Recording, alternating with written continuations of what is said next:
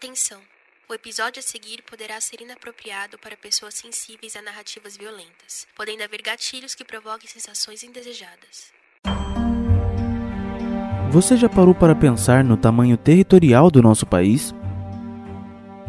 Você já deve ter ouvido falar que o nosso país tem uma dimensão continental, onde diversos países certamente caberiam dentro do que chamamos de Brasil, mas em termos práticos e visuais, você já imaginou o quão grande nós somos? Certamente há muitas situações que eu, por exemplo, aqui no estado de São Paulo, não faço a menor ideia do que está repercutindo numa cidade do interior de algum estado do norte ou do sul do país. Obviamente, isso diminuiu bastante com o advento da internet, mas ainda assim, mesmo com isso, para cada canto do país, só se chega notícias a fundo sobre outro estado quando estas são importantes em termos nacionais. Agora, você já parou para imaginar como seria em tempos de ditadura militar?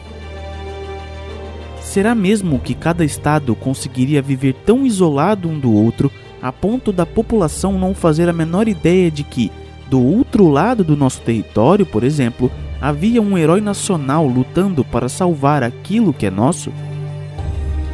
Você está no Encaso, e no episódio de hoje você ouvirá a história de um seringueiro lá do Acre que já era herói muito antes de ser considerado um. O caso de Chico Mendes.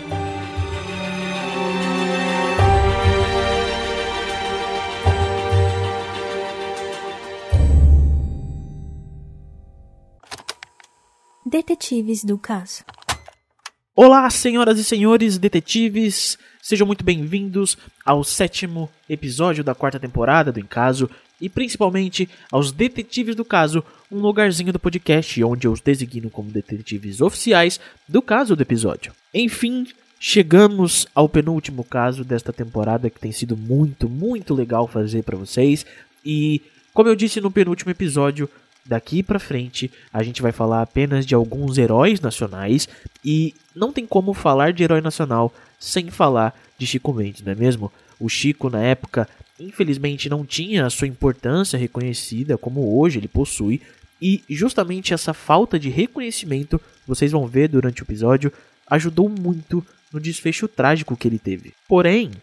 sempre é tempo da gente arrumar os nossos erros. Eu sempre acreditei isso, eu sempre acreditei que a gente consegue a qualquer momento, mesmo que não de uma maneira plena, arrumar os erros que a gente comete. Então, como sempre é tempo, hoje a gente está aqui, ainda que de maneira bem singela, para homenagear essa figura importantíssima da nossa história, principalmente quando a gente está falando de preservação da Amazônia e do cuidado com os profissionais rurais que na época não tinham tanto acesso ao conhecimento, assim como o Chico teve a oportunidade de ter. Enfim,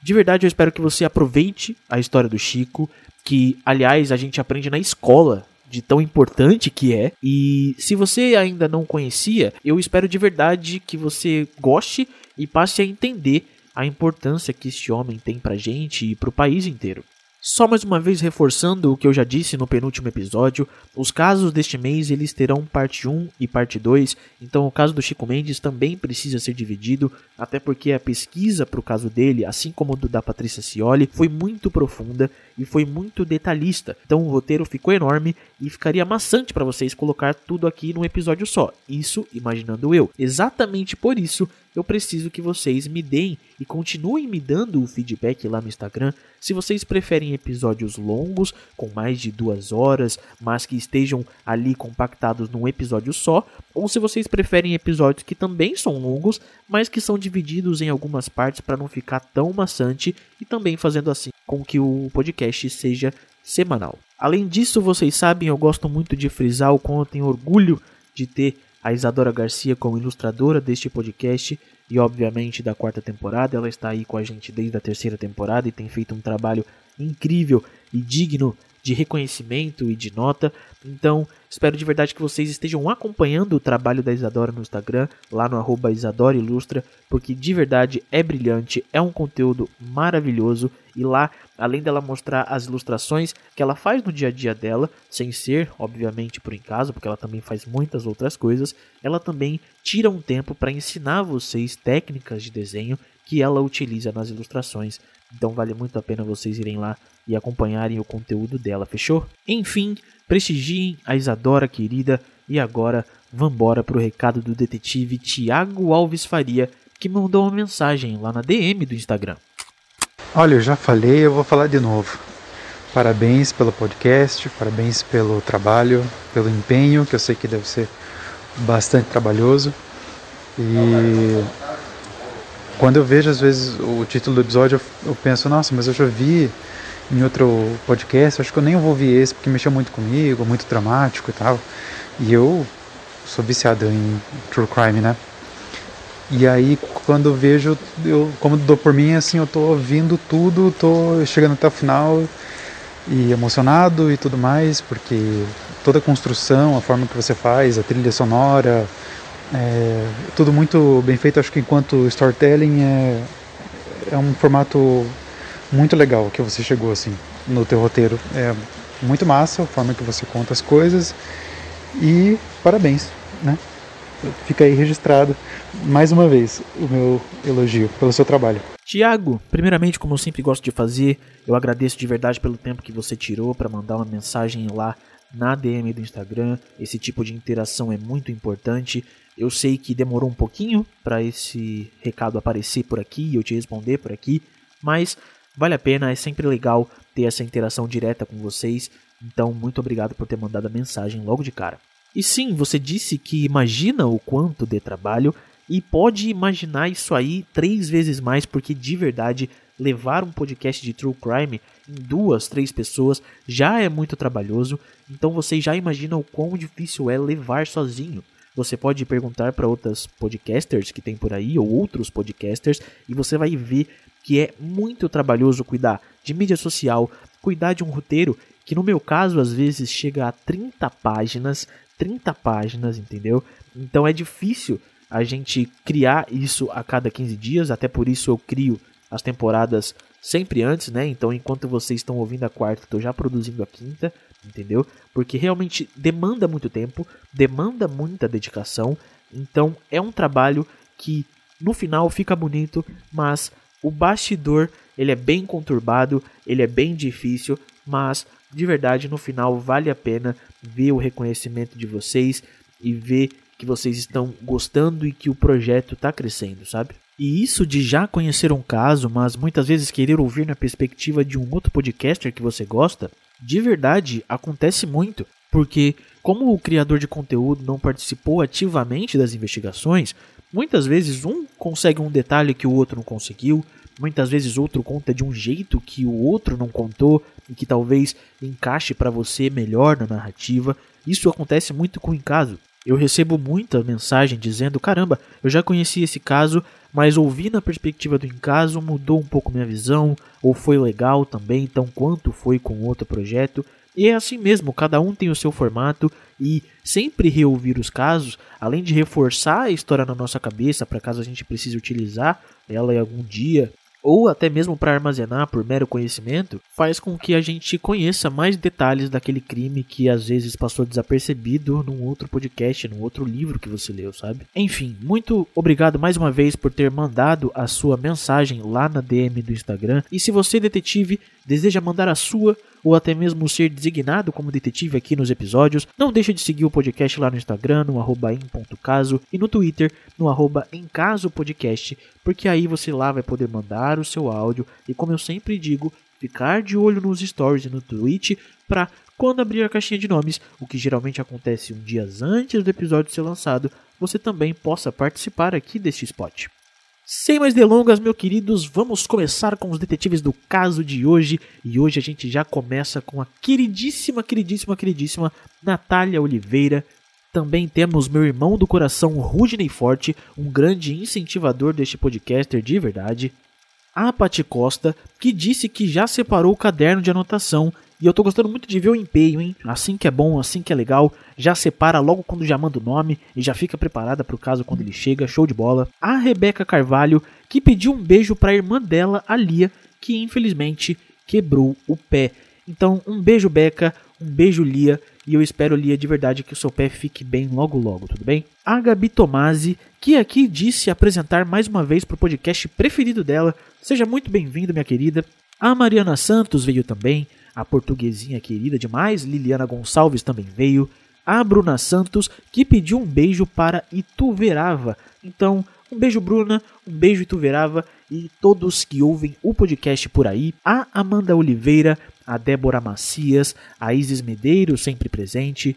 E olha só, nós temos uma nova portuguesa entre nós, a Maria Gamito. Seja muito bem-vinda aos Detetives do Caso, minha querida. A Anne Silva, também muito querida por aqui a Camila Rocha, que disse ter perdido o último, mas que neste está presente. E olha, relaxa, acontece. Às vezes a gente dorme no serviço, não é mesmo? Quem nunca? Quem nunca tirou um cochilinho ali de dois minutos no serviço? Acontece, mas o importante é que você voltou, então tá show. A Júlia Chaves veio também, junto também com a Vanesca Andrade, que pediu para eu notá-la. Então olha só, você está devidamente notada. Um grande beijo no seu coração, Vanesca. A França Louise também veio, assim como a Erika Gales, que também sempre está por aqui. A Anne Richter, que disse que acompanha o podcast desde o comecinho, mas que nunca colocou o nome. Poxa, Anne, de verdade, logo você que está sempre aqui desde lá, os primórdios deste podcast, que era ruim demais, era mal feito talvez, tinha, se for comparar com hoje.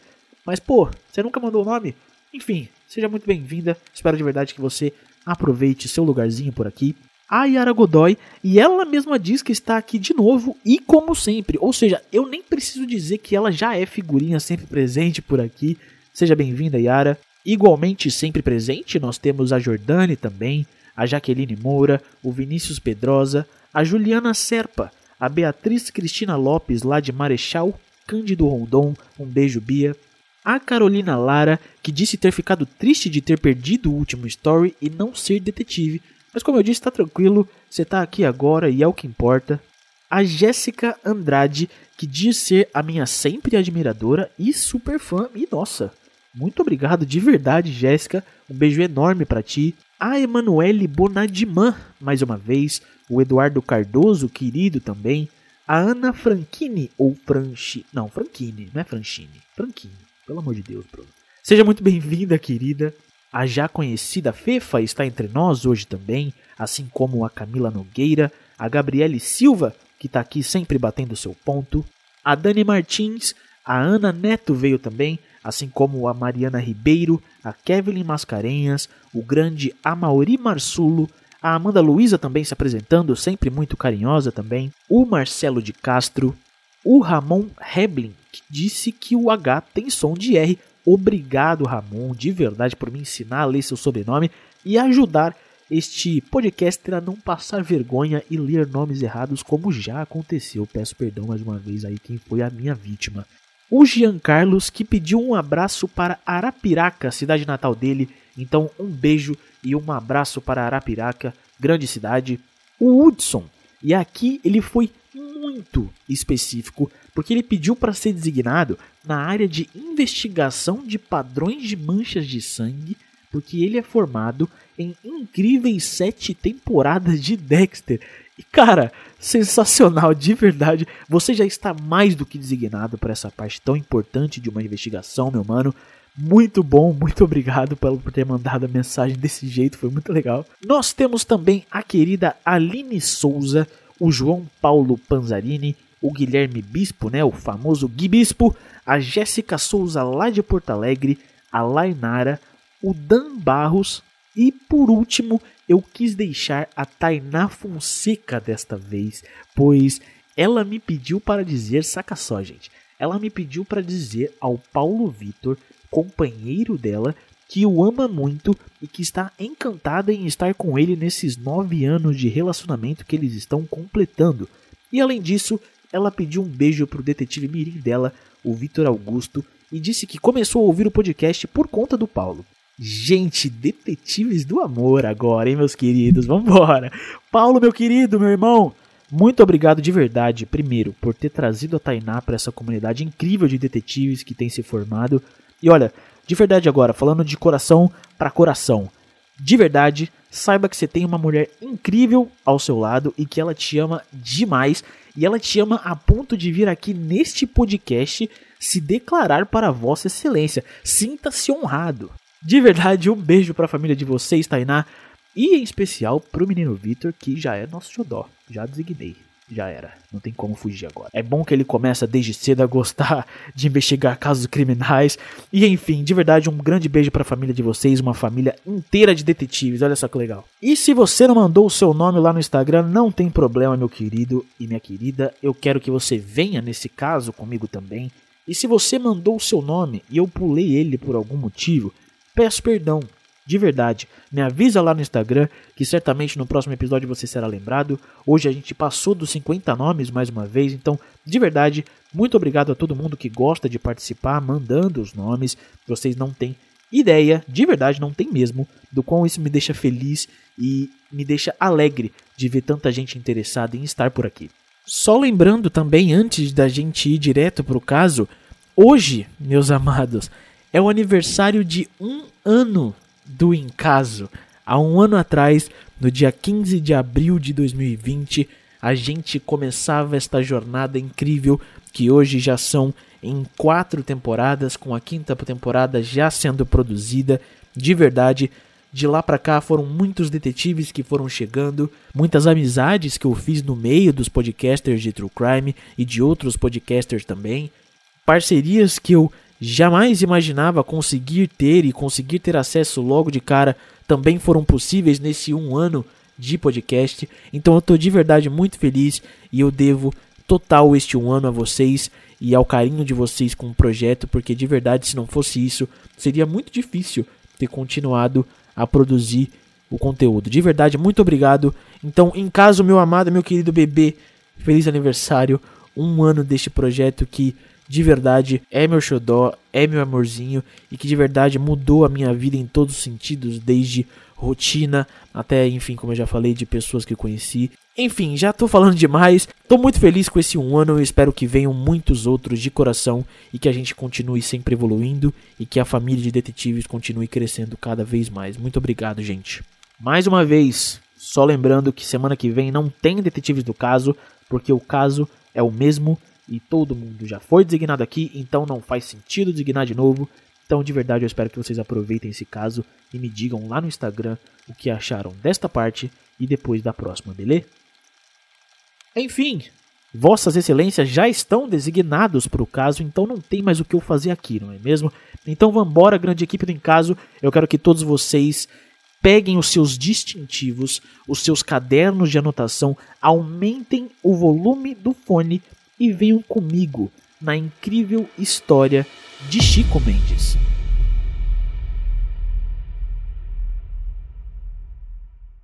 Francisco Alves Mendes e sua mulher Maria Rita Mendes eram apenas um dos muitos migrantes nordestinos que foram para o Acre em busca de uma vida melhor, quando a demanda por látex só aumentava por conta de uma nova alta do mercado da borracha.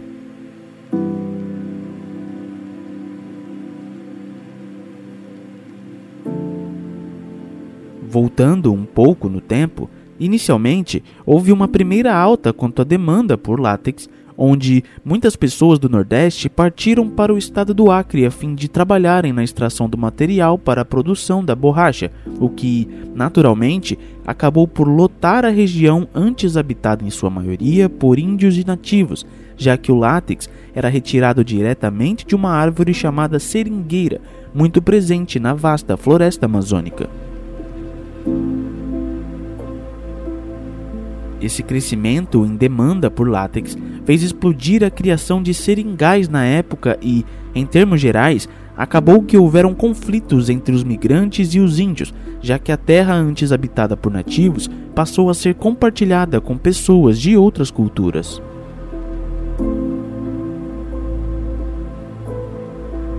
Apesar de todo este aquecimento de mercado, Logo a demanda caiu vertiginosamente, mas Com a chegada da Segunda Guerra Mundial e o Brasil ao lado dos aliados, a demanda por borracha, a fim de suprir tanques e aviões americanos, subiu na mesma proporção em que antes havia caído.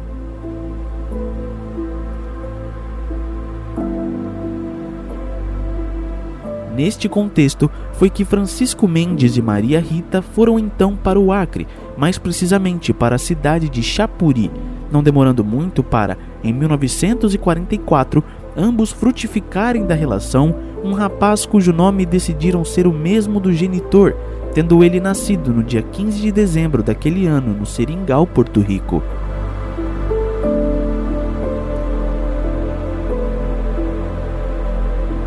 Porém, tempos mais difíceis do que já costumavam ser, haja vista as condições de trabalhos bastante rústicas dos seringueiros, viriam no ano seguinte com o fim da guerra global, pois, com a maior demanda por borracha tendo se encerrado, o mercado de extração de látex caiu quase que no esquecimento.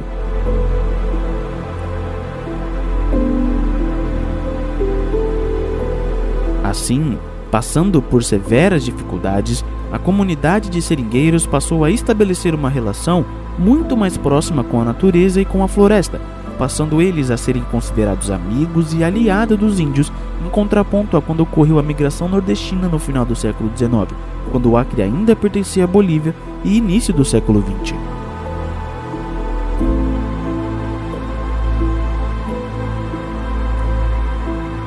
Essa aliança entre os nativos e o povo seringueiro seria muito importante com o andar dos anos, pois, com o tempo, com o esquecimento dos profissionais e em não havendo nenhuma política pública de trabalho nos seringais, conflitos entre fazendeiros que compravam seringais e poceiros, ou seja, entre aqueles que compravam o terreno e aqueles que já estavam lá antes delas serem adquiridas, passaram a ser constantes, pois os poceiros se sentiam parte da mercadoria que os fazendeiros compradores adquiriam com o terreno, o que para eles era inadmissível, já que entendiam que o terreno não deveria pertencer a quem simplesmente pagou por ele, mas sim a quem nasceu e vive ali desde muito antes.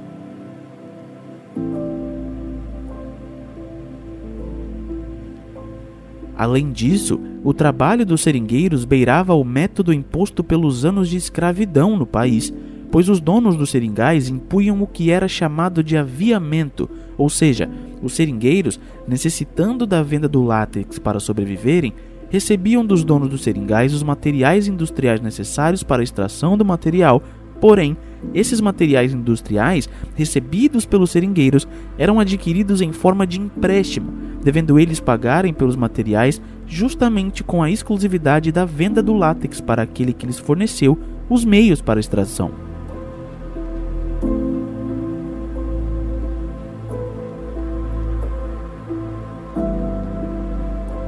Contudo, os donos dos seringais pagavam um valor extremamente baixo pelo produto extraído, o que gerava ainda mais lucro para eles numa futura venda, gerando, em contrapartida, o endividamento constante dos seringueiros, pois, conforme os materiais industriais se desgastavam, novos eram necessários e, quando concedidos pelos donos dos locais, eram acrescidos as dívidas dos materiais anteriores, se formando assim um ciclo sem fim, já que com o valor extremamente baixo pago pelo látex, a dívida nunca se encerrava.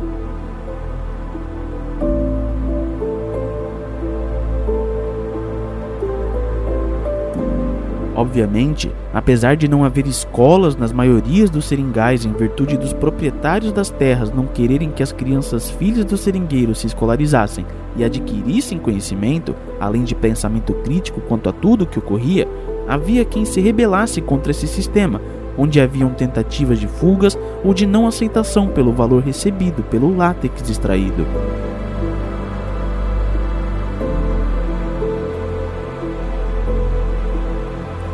Contudo, quem ousasse tomar tamanha atitude, além de ser castigado de maneira física pelos donos dos seringais, ainda recebiam represálias da polícia que eram parceira dos donos de propriedade.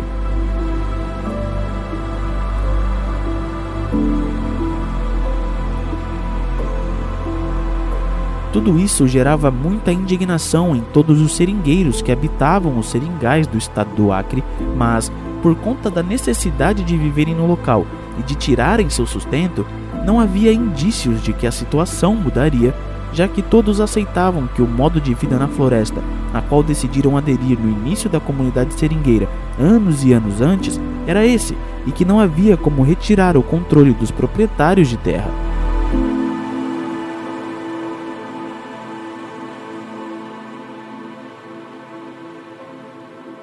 Porém, o que os seringueiros em geral jamais poderiam imaginar era que um adolescente, enquanto crescia exercendo a profissão ao lado de seu pai, percebia que havia algo errado e estava disposto a tentar fazer algo para mudar a situação.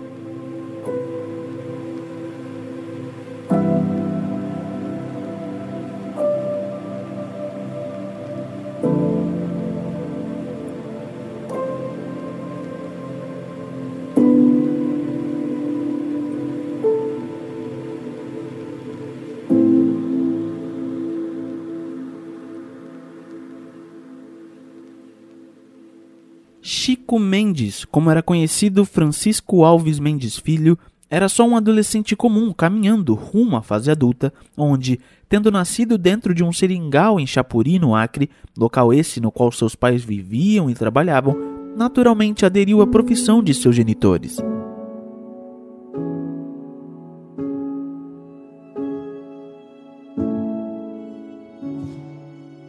Também, de maneira natural, Chico sempre soube desde sua infância que não seria alfabetizado, pois, conforme foi se tornando uma criança mais velha, foi colocado já aos nove anos para ajudar seu pai no seringal, não se recordando ele de nenhum amigo que frequentava escolas.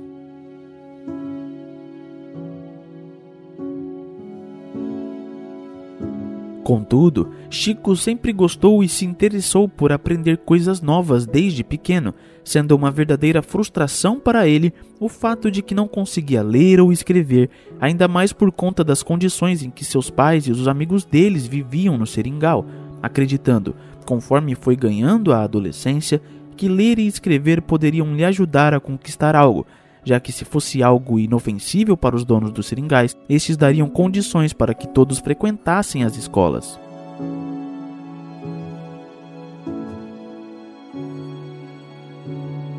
Chico Mendes, sempre muito inteligente, adquiriu na adolescência pensamento crítico mesmo sem saber colocar suas ideias no papel, acreditando ele que a exploração dos donos dos seringais não poderia simplesmente continuar daquela maneira, devendo algo ser feito para que as terras onde antes da chegada dos proprietários já habitava seu povo permanecessem sob sua posse e não daqueles que simplesmente a compraram.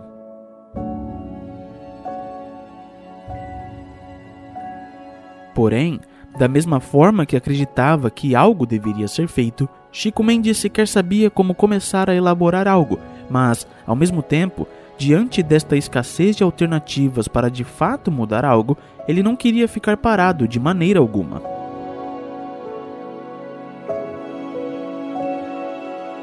Como numa junção divina, um vizinho de Chico Mendes em Chapuri, que era bastante amigo dos seringueiros, por algum motivo gostou do rapaz e, querendo-o ajudar, ofereceu para o jovem adulto a chance de finalmente se alfabetizar, onde iria ensinar a ler e a escrever.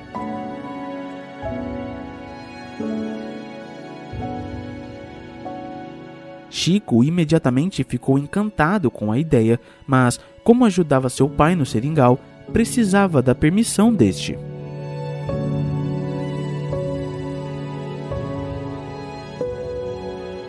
O homem, que até então não fazia ideia sequer do nome, se ofereceu para ir até a casa de Chico conversar com o genitor do rapaz, onde, após não muito tempo, este concordou que seu filho pudesse ter aulas desde que estas não atrapalhassem o trabalho de Chico, já que sua esposa havia falecido quando Chico tinha 17 anos e isso fez com que o mesmo tivesse de se desdobrar ainda mais para ajudar no sustento da casa.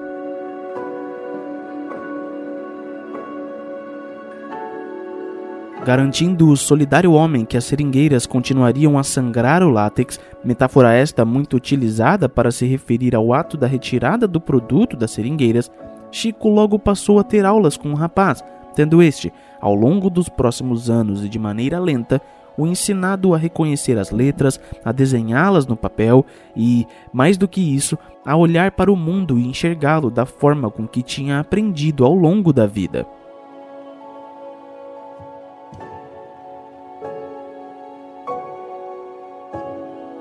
O homem que se propôs a ensinar Chico Mendes a ler, escrever e desenvolver um pensamento crítico mais profundo quanto a tudo o que estava à sua volta se chamava Euclides Fernandes Távora, tendo sido ele uma peça importante naquilo que ficou conhecido como intentona comunista no ano de 1935, onde a classe proletária tentou aplicar um golpe de Estado no governo Getúlio Vargas.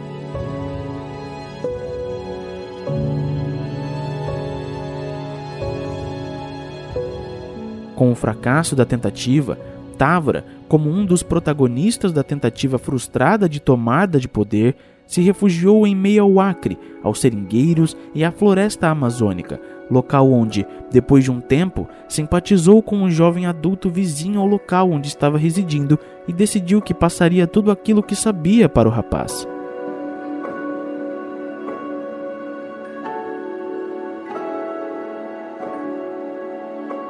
Assim, Chico Mendes, com o ensinamento adquirido de Távora, passou a entender melhor o conceito de exploração que seu povo seringueiro sofria dentro dos seringais e, com isso, passou a entender a importância da luta de classes e da organização destes trabalhadores que sofriam tanto na mão de seus chefes.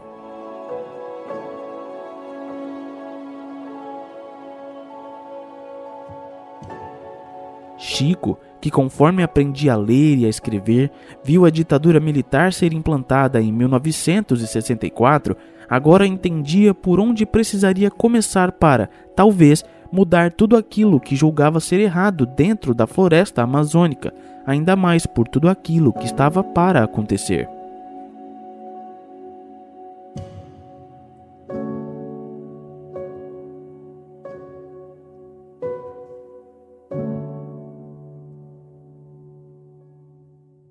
No início da década de 70, o regime militar passou a olhar para uma Amazônia que, até então, tinha caído no esquecimento dos governantes.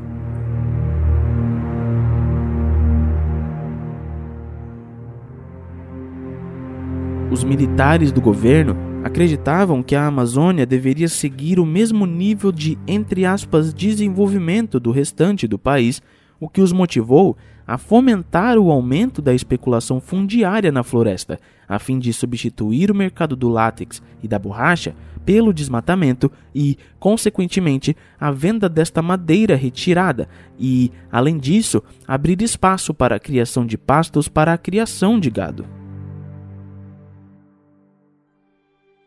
Obviamente, o corte das árvores amazônicas significava a morte da profissão dos seringueiros e, não mais do que isso, na mudança brusca de realidade de índios e nativos que, desde sempre, ali residiam e possuíam um padrão de vida que, com a derrubada das árvores, mudaria drasticamente.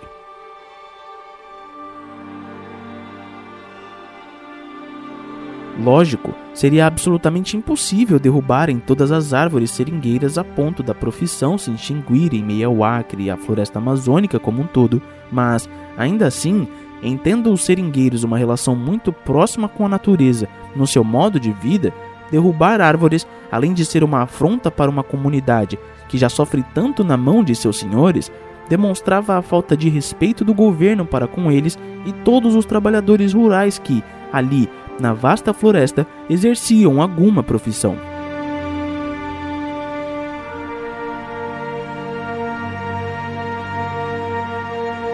Chico Mendes, como era de se esperar, se encheu de indignação perante a toda esta situação do governo militar em afronta à floresta amazônica e, para sua sorte, não somente ele, mas muitos outros trabalhadores rurais decidiram que deveriam começar a se mexerem para que o corte de árvores não ocorresse.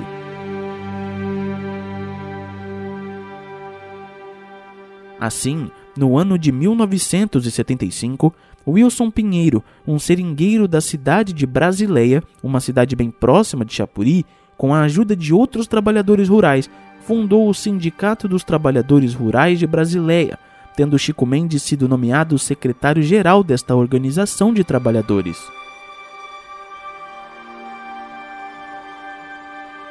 Conforme aquele ano de 1975 passou e 1976 chegou, Chico estava animado com o primeiro passo dado pelos trabalhadores rurais a fim de proteger aquilo que não era só deles, mas algo essencial para todo o país, por mais que os governantes assim não enxergassem, passando ele e Wilson Pinheiro a pensar em estratégias para evitar que as árvores começassem a serem derrubadas.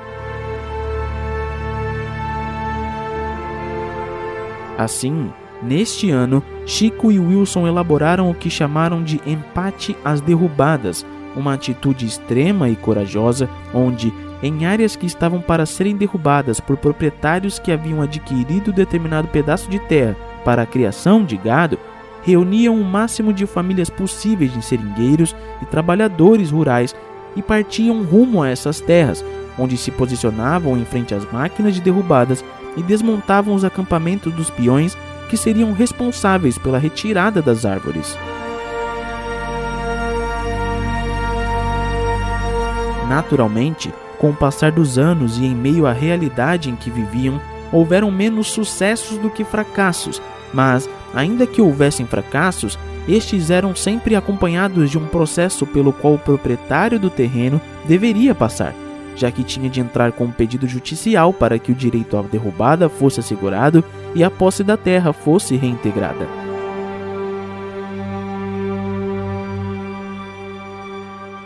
Da mesma forma, é natural pensar que todo este embrólio que começou a ser gerado por Wilson Pinheiro e Chico Mendes começaria a gerar bastante raiva e rivalidade entre trabalhadores rurais e proprietários de terra, ainda mais pelo fato de que o sindicato também defendia o direito dos poceiros, ou seja, o direito daqueles que já estavam morando na terra antes dela ser adquirida pela primeira vez de poderem permanecer onde já estão. Em não havendo leis e atenção suficiente das autoridades aos conflitos gerados pelos empates derrubadas e pelas brigas do sindicato pelo direito dos poceiros, virou rotina passar a encontrar de modo cada vez mais fácil, pistoleiros e matadores de aluguel pelas cidades de Brasileia, Chapuri e arredores, não aceitando os donos de terra que trabalhadores rurais freassem aquilo que o governo militar alertava ser a, entre aspas, evolução. Isso era algo que preocupava os líderes do sindicato, mas nada seria suficiente para parar Chico Mendes e Wilson Pinheiro, homens que decidiram assumir a linha de frente para jogar holofotes em profissionais que foram esquecidos e jogados de canto, e, mais do que isso, proteger um lugar lindo e majestoso que, além de dar-lhes o sustento, dava vida ao país, não merecendo morrer pela mera ganância de alguns seres humanos.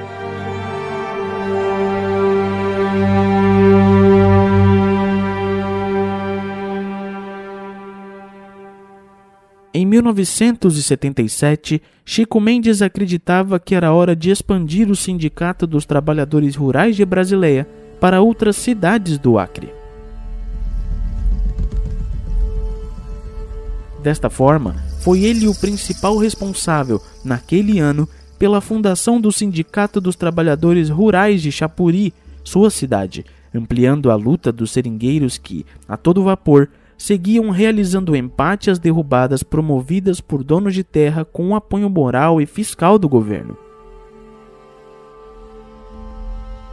Em determinado momento, passaram a analisar como um todo a questão dos empates e da luta sindical dos seringueiros e outros trabalhadores, a fim de começar a compreender, de modo mais efetivo, quem eram os verdadeiros inimigos dos trabalhadores. Não demorou muito para todos do sindicato em reunião concluírem que o principal inimigo, por mais que os donos de seringais abusassem das vossas mãos de obra e proprietários de terra quisessem desmatar a floresta para fazerem pasto, eram o governo que, como dito, incentivava o que chamavam de, entre aspas, desenvolvimento da Amazônia, sendo este um nome alegórico para simbolizar o desmatamento do patrimônio nacional.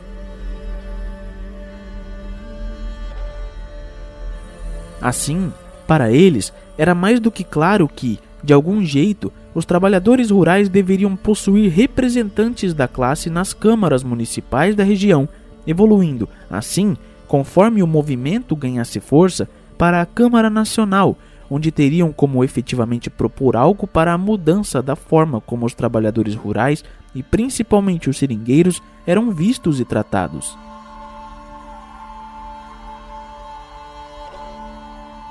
Chico Mendes sempre se mostrou uma voz ativa, incentivando os empates e a luta dos trabalhadores, principalmente daqueles que desanimavam perante a tanta indiferença para com as suas vidas, tendo ele, por aclamação dos membros de Chapuri, sido indicado para ser o candidato a vereador dos seringueiros.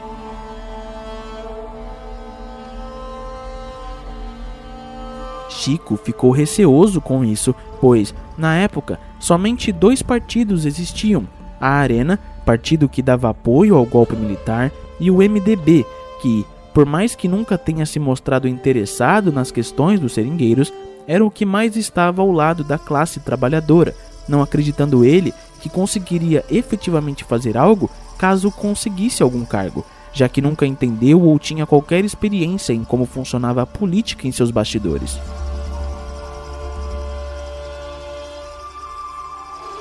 Porém, Ainda que tendo esses pensamentos, Chico Mendes naturalmente aceitaria a indicação de seus companheiros seringueiros, acreditando ele que, se os seringueiros e trabalhadores achavam que se candidatar era bom para a luta, então era isso que ele deveria fazer.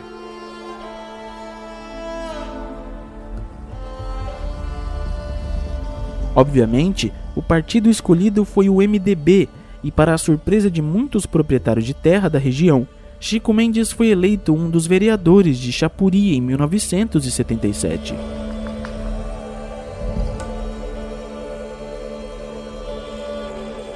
Chico agora representava os seringueiros na Câmara de Chapuri, mas, como era de se imaginar, inclusive para ele, sua eleição despertou a ira dos donos dos seringais e proprietários de terra, passando ele a receber ameaças de mortes por parte daqueles, o que preocupava o homem.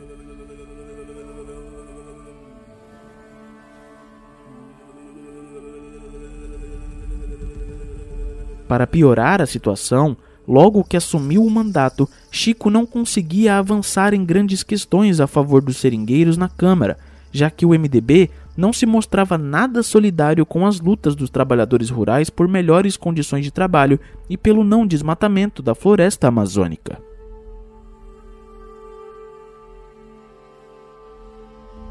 Apesar das ameaças de morte terem se mostrado, conforme o tempo, meras ameaças, Chico sabia que elas não se concretizavam de fato por conta das constantes barragens de proposta feitas por Chico em nome dos seringueiros e do sindicato na Câmara de Chapuri, mas, ainda assim, sabia que o risco era grande, pois os empates e as manifestações em nome dos poceiros nunca pararam, o que não dava sossego aos proprietários de terra.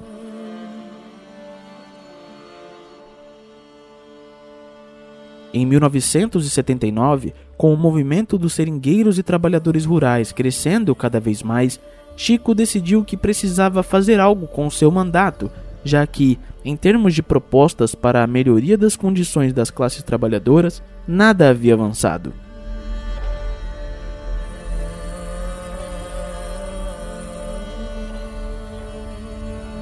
Desta forma, neste ano, Chico Mendes levou para dentro da Câmara de Chapuri vários debates entre lideranças sindicais, religiosas e a população, a fim de todos poderem, de maneira pública, reivindicarem aquilo que acreditavam ser-lhes direito.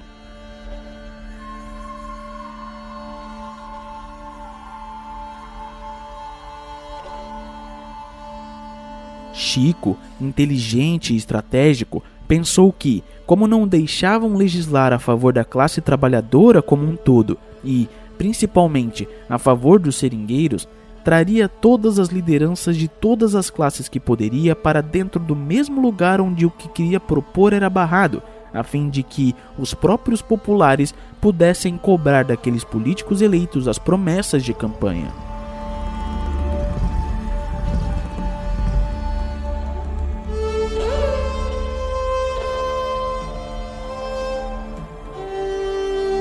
Por conta desta atitude, Chico Mendes foi acusado de subversão à ordem e, como numa espécie de bote perfeito das autoridades que, provavelmente, ansiavam pelo momento onde uma das lideranças dos movimentos sindicais seria preso, torturaram violentamente o sindicalista e ativista da causa seringueira, o soltando logo em seguida.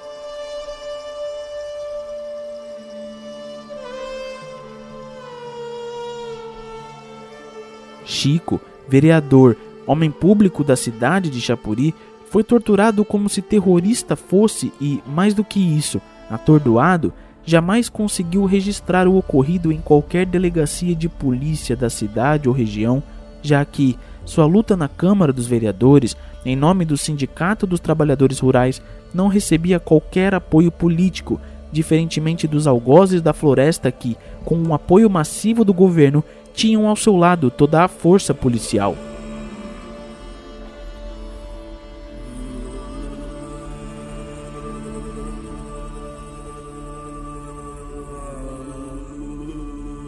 Para agravar a difícil luta dos seringueiros, o primeiro grande baque viria no ano de 1980.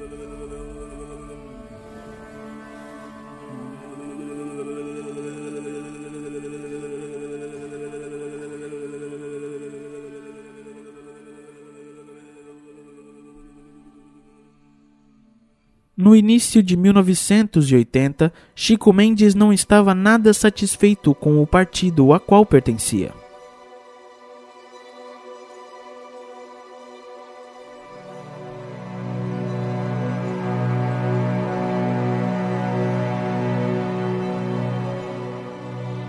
Como já dito, o MDB se utilizou da popularidade local de Chico Mendes para ganhar uma cadeira na Câmara Municipal, mas quando Chico precisou do apoio do partido quanto às questões que pretendia legislar, não recebia nenhum incentivo ou apoio da cúpula partidária.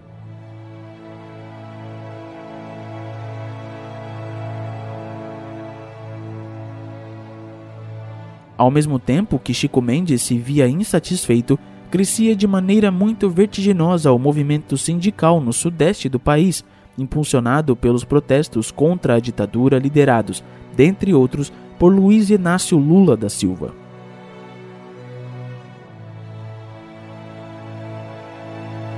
Muito ligado nas questões sindicais e nas reivindicações de trabalhadores, não demorou muito para que Chico passasse a manter contato com Lula, tendo este ido dar diversos discursos no Acre, estado de Chico.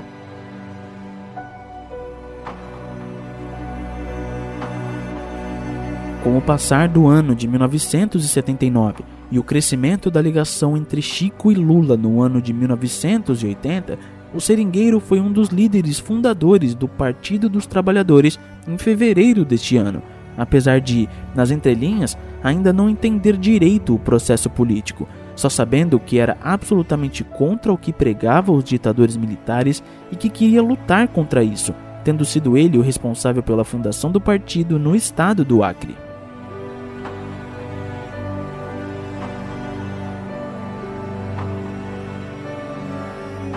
Assim, com a fundação do PT, Chico Mendes automaticamente se afasta da ligação com o partido pelo qual se elegeu vereador, passando a ser membro efetivo do partido a qual ajudou a fundar.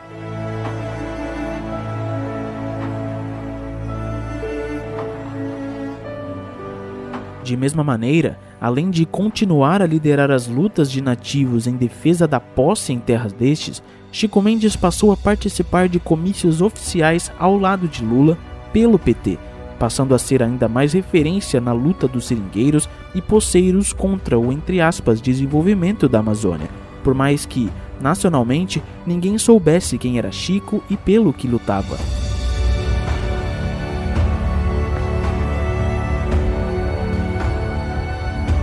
Se Chico Mendes era desconhecido nacionalmente, Wilson Pinheiro era ainda mais, por mais que sua luta fosse a mesma de Chico e fosse o líder dos engajamentos dos seringueiros do Sindicato de Brasileia, Chapuri e arredores.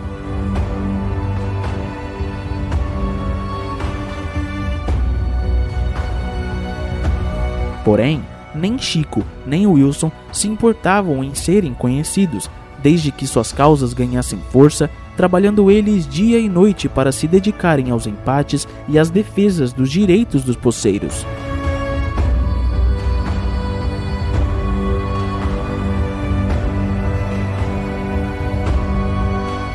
Contudo, em julho daquele ano de 1980, Chico assumiria de vez a liderança da luta dos seringueiros do estado do Acre, pois, no dia 21 daquele mês, quando estava sentado assistindo a um programa de televisão dentro do Sindicato dos Trabalhadores Rurais de Brasileia, teve sua vida ceifada pelas costas quando foi fuzilado, sem que tivesse ao menos chances de implorar por sua vida.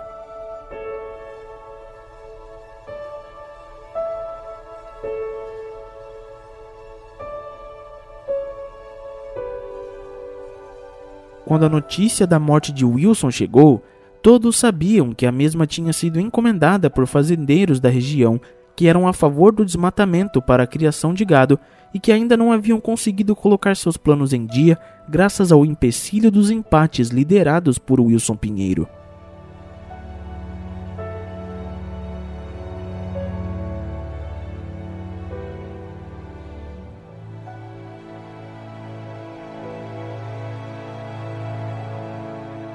Desta forma, certamente os fazendeiros passaram a efetivamente colocar as ameaças que Chico e outros líderes recebiam em prática, entendendo eles que a melhor forma de barrar o movimento dos seringueiros era eliminar membros importantes da liderança.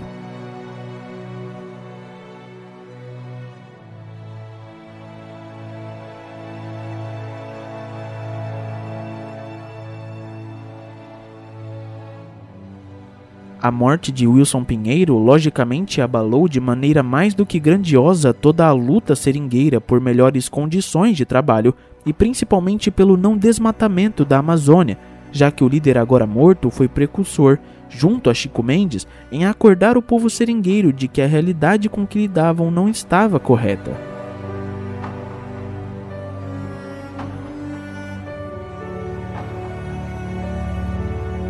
Após o doloroso luto pela morte de um importante líder, naturalmente toda a liderança da luta dos seringueiros passou do Sindicato de Trabalhadores Rurais de Brasileia para o Sindicato dos Trabalhadores Rurais de Chapuri, fundado por Chico Mendes, que, por mais que não exercesse a presidência do órgão a qual fundou, exercia papel superior a este, passando a ser o rosto e o comandante dos passos dos seringueiros de todo o Acre, mesmo sabendo que poderia ser o próximo a morrer.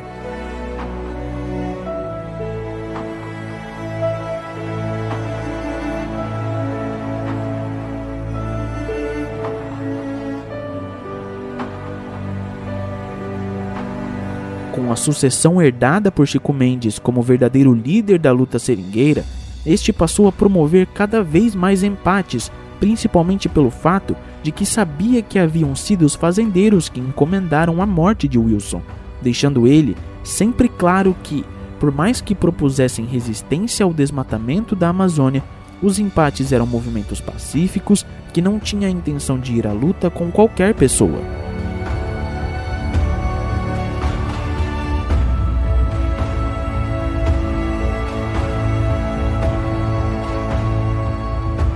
Naturalmente, os fazendeiros passaram a mirar em Chico Mendes após a morte de Wilson Pinheiro, mas, como a morte do seringueiro fundador do Sindicato de Brasileia era muito recente, não podiam simplesmente assassinar Chico da forma que queriam, ainda mais com o fato de Chico ter assumido uma posição de ainda mais destaque que seu antecessor em meio à luta.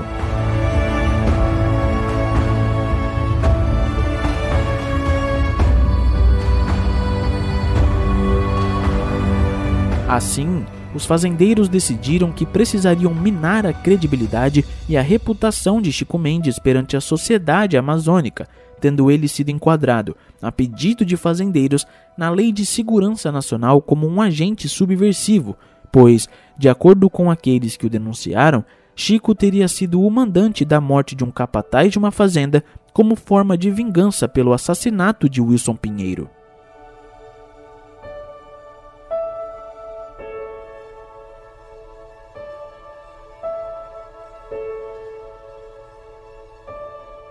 Obviamente, o pedido dos fazendeiros foi aceito e agora Chico Mendes seria julgado pelo crime de subversão ao regime militar, mas, como podemos imaginar, nada abalaria o desejo de Chico Mendes em mudar a história de seu povo.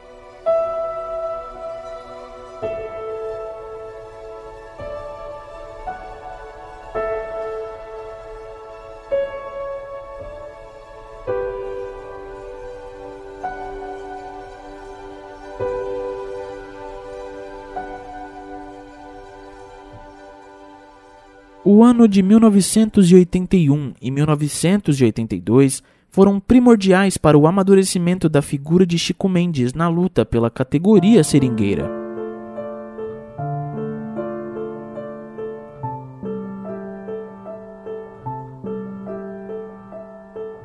Isso porque em 81 Chico Mendes assumiu a presidência do Sindicato dos Trabalhadores Rurais de Chapuri, a qual ajudou a fundar, dando mais um passo para assumir de maneiras oficiais a sucessão de Wilson Pinheiro.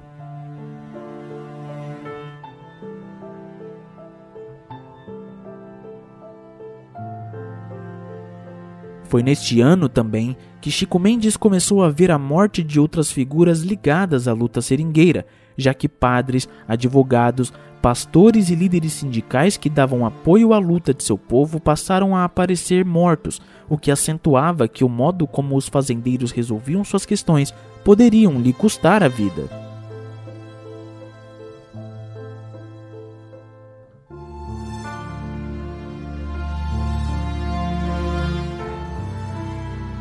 Já em 1982, Chico Mendes e seu povo entenderam que, se fosse possível avançar politicamente na luta dos seringueiros, eles deveriam fazer isso, entendendo eles que, se Chico Mendes havia conseguido se tornar vereador de Chapuri, este tinha alguma chance de se eleger deputado estadual, o que alavancaria de alguma forma a visibilidade da luta a qual batalhavam.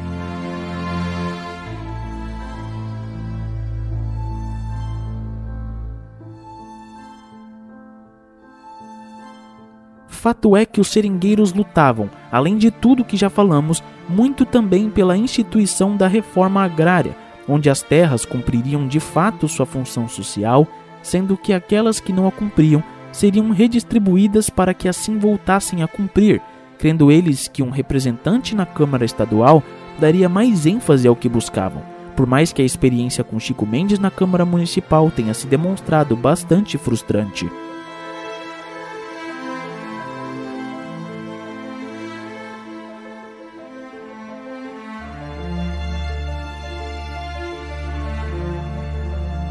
Assim, Chico Mendes, filiado ao PT, se candidatou a deputado estadual naquele ano no estado do Acre, elegendo como pauta a luta pelos seringueiros e a colocação em debate da reforma agrária em proteção à floresta amazônica.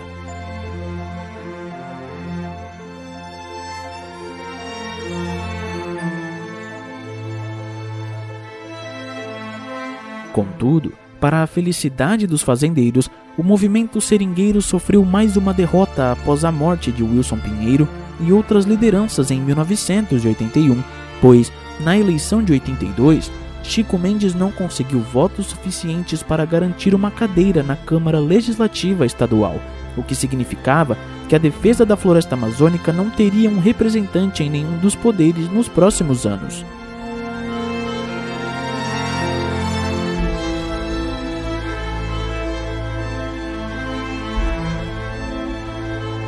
Mesmo assim, a luta dos amazônicos em defesa da floresta, por mais que não ganhasse a projeção nacional que almejavam ter, prosseguiu ocorrendo, ao passo que prosseguia crescendo enquanto ganhava apoio de outros movimentos sindicais que aderiam às suas pautas.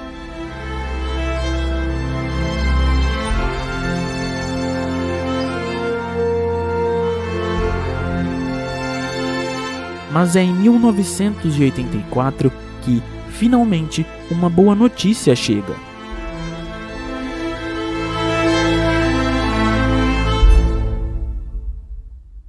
Em 1984, Chico Mendes foi julgado pelo Tribunal Militar de Manaus por conta das denúncias dos fazendeiros, onde teria encomendado a morte de um capanga de determinada fazenda como forma de represália e vingança à morte de Wilson Pinheiro.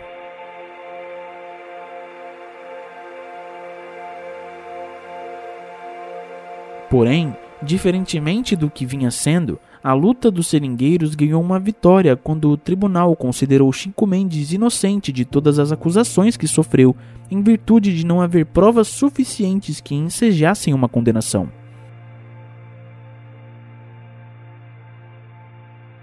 Recuperados pelo menos desta preocupação, o ano de 1984 passou a ser um ano de muita reflexão para Chico e o movimento seringueiro como um todo, pois, se desde 1975, quando houve a criação do Sindicato de Brasileia, estavam lutando por algo determinado, hoje, em 1984, já não sabiam ao certo as razões para o que lutavam. Apesar de saberem que queriam principalmente evitar o desmatamento, os seringueiros passaram a refletir sobre o que na verdade queriam ao tentar evitar o corte das árvores, pois, ainda que as árvores não fossem derrubadas, de nada valeria continuar exercendo a profissão nas condições em que estavam antes. A impressão que se tinha para quem acompanhava de fora a luta seringueira era que o Sindicato de Trabalhadores Rurais apenas queriam evitar o desmatamento por evitar, transformando a Amazônia numa espécie de santuário intocável, visão essa que, por mais que não estivesse clara para quem buscasse entender a luta dos seringueiros, não era a que estes profissionais queriam passar. Assim, após longas reuniões entre os líderes e a população seringueira, Chico Mendes e os membros do sindicato chegaram à criação do que chamaram de reservas extrativistas, onde a floresta seria utilizada de maneira racional e sem qualquer destruição da natureza, já que os índios, seringueiros e outros povos nativos sempre estiveram ali, extraindo o que a natureza oferecia, sem contudo causá-la nenhum dano. Na conclusão que chegaram quanto ao foco das manifestações e empates que faziam acontecer, o que causava dano à floresta era o governo que financiava os projetos agropecuários, os grandes madeireiros, fazendeiros e a construção de hidrelétricas. Assim, no conceito de reservas extrativistas criado por Chico Mendes e outros trabalhadores, os seringueiros e quem mais estivesse ali iriam extrair, industrializar e comercializar os produtos que a natureza oferecia de graça a eles, sempre de maneira muito respeitosa para com a floresta, não havendo a necessidade de derrubada de árvores para a venda de madeira ou qualquer atividade que causasse dano à Amazônia. Para Chico e todos os líderes da luta seringueira e pela preservação da floresta, o único modo da floresta amazônica sobreviver era por meio da recém-elaborada reserva extrativista, pois, se assim não fosse, naturalmente a Amazônia estaria fadada a cair vertiginosamente para dar lugar à ganância humana, onde, a passos largos, sem a preservação que a reserva extrativista poderia oferecer, morreria na frente de seus olhos. Desta forma, Chico Mendes começou a pensar em algo para, quem sabe, colocar as reservas extrativistas em prática, sabendo ele que não seria fácil, já que era o governo que teria de aplicar as medidas necessárias para a implantação das mesmas.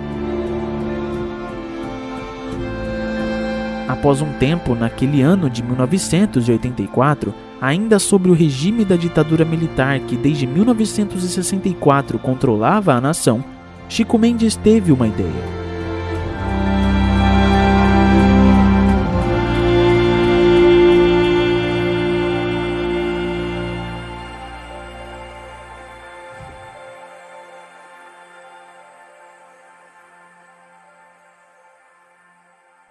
O início do ano de 1985 foi um ótimo começo para todos aqueles que, por anos e anos, lutaram contra a instauração da ditadura dos militares através do golpe de 1964.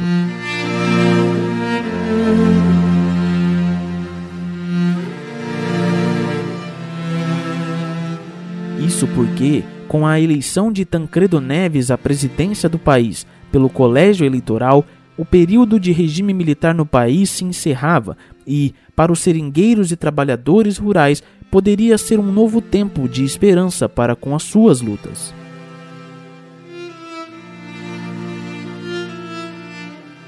Ainda que a ditadura não cedesse à pressão dos movimentos contra ela, Chico Mendes já tinha em mente planos para que o conceito de reserva extrativista fosse apresentado ao governo e a toda a população rural do estado do Acre e da floresta amazônica, imaginando ele que, para a categoria ser levada minimamente a sério, deveriam realizar um grande encontro de seringueiros na cidade de Brasília, palco onde tudo acontecia.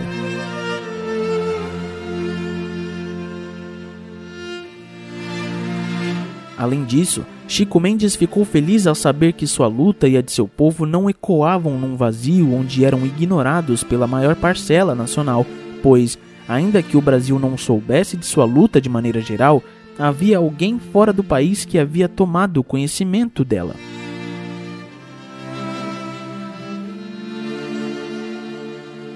Assim, neste ano de 1985, no início, o documentarista Adrian Cowell se interessou muito pela luta liderada por Chico Mendes e pelo fato de que aquele homem vivia 24 horas do dia em prol da luta de sua categoria, tendo ele proposto ao líder dos seringueiros fazer um documentário sobre a luta do homem de sua categoria, acompanhando Chico durante todo aquele ano.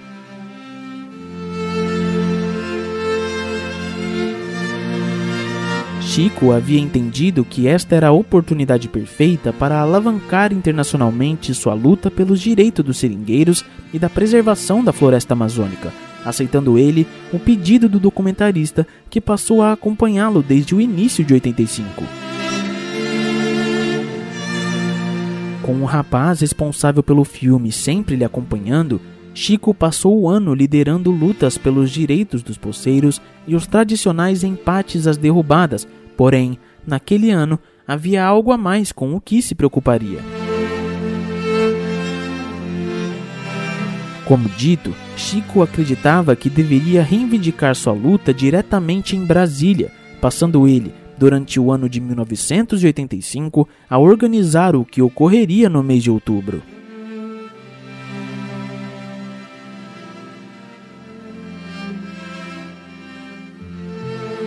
Chegado este mês, sob a liderança e organização de Chico Mendes, o primeiro encontro nacional dos seringueiros aconteceu na Universidade de Brasília, havendo uma recepção muito maior do que esperavam, já que mais de 100 profissionais da área compareceram ao local para debater e elaborar planos para o desenvolvimento da categoria e o não desmatamento da Amazônia.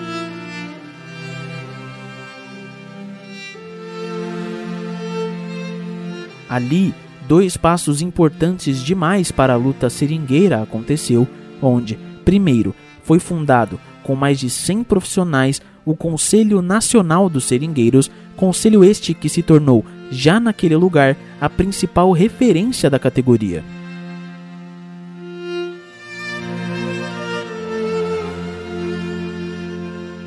Além disso, foi criado de maneira oficial o conceito e proposta das reservas extrativistas, que, como já vimos, preservariam a Amazônia em sua essência e, ainda, ajudariam os seringueiros a terem melhores condições de trabalho, já que não seriam subordinados a nenhum dono de seringal.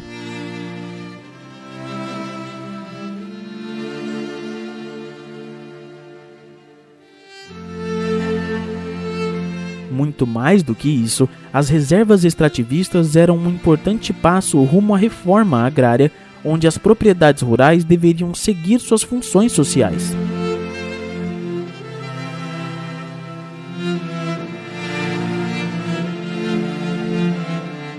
Na reunião, muito foi falado também sobre a maneira com que o governo estava desmatando a Amazônia para a criação da BR 364 que atravessa o Acre sem qualquer planejamento ambiental.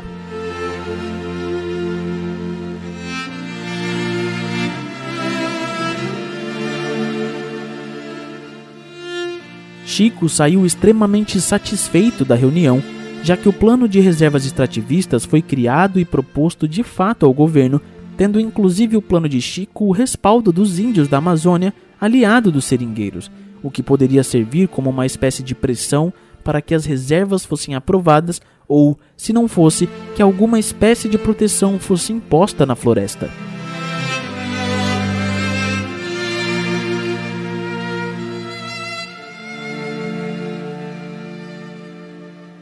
Assim, Chico Mendes entrou no ano de 1986 empolgado com sua luta, ignorando ele o fato de que algumas ameaças de morte por parte de fazendeiros do Acre ainda chegavam.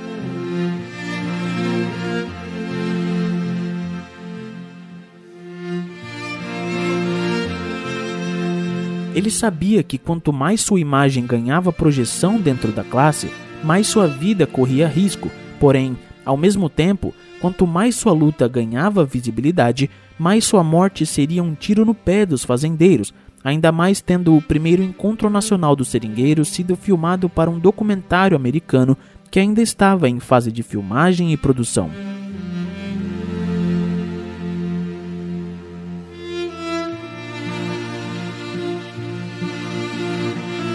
Assim, em meio ao avanço que sua luta teve, Chico achou que conseguiria sucesso naquilo que fracassou quatro anos antes.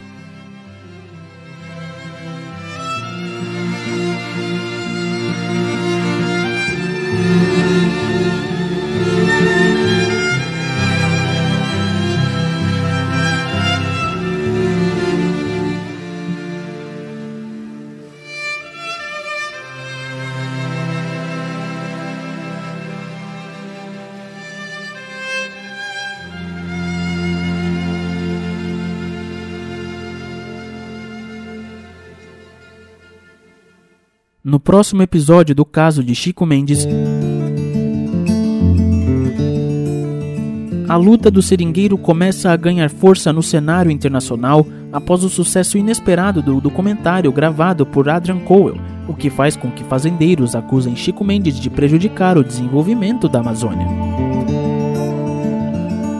Chico Mendes começa a procurar jornais para anunciar sua luta e denunciar as ameaças de morte que sofre, porém, para sua surpresa, sua vida não parecia importar tanto para os órgãos de imprensa. O final desta história você confere semana que vem, aqui no Encaso. Até lá!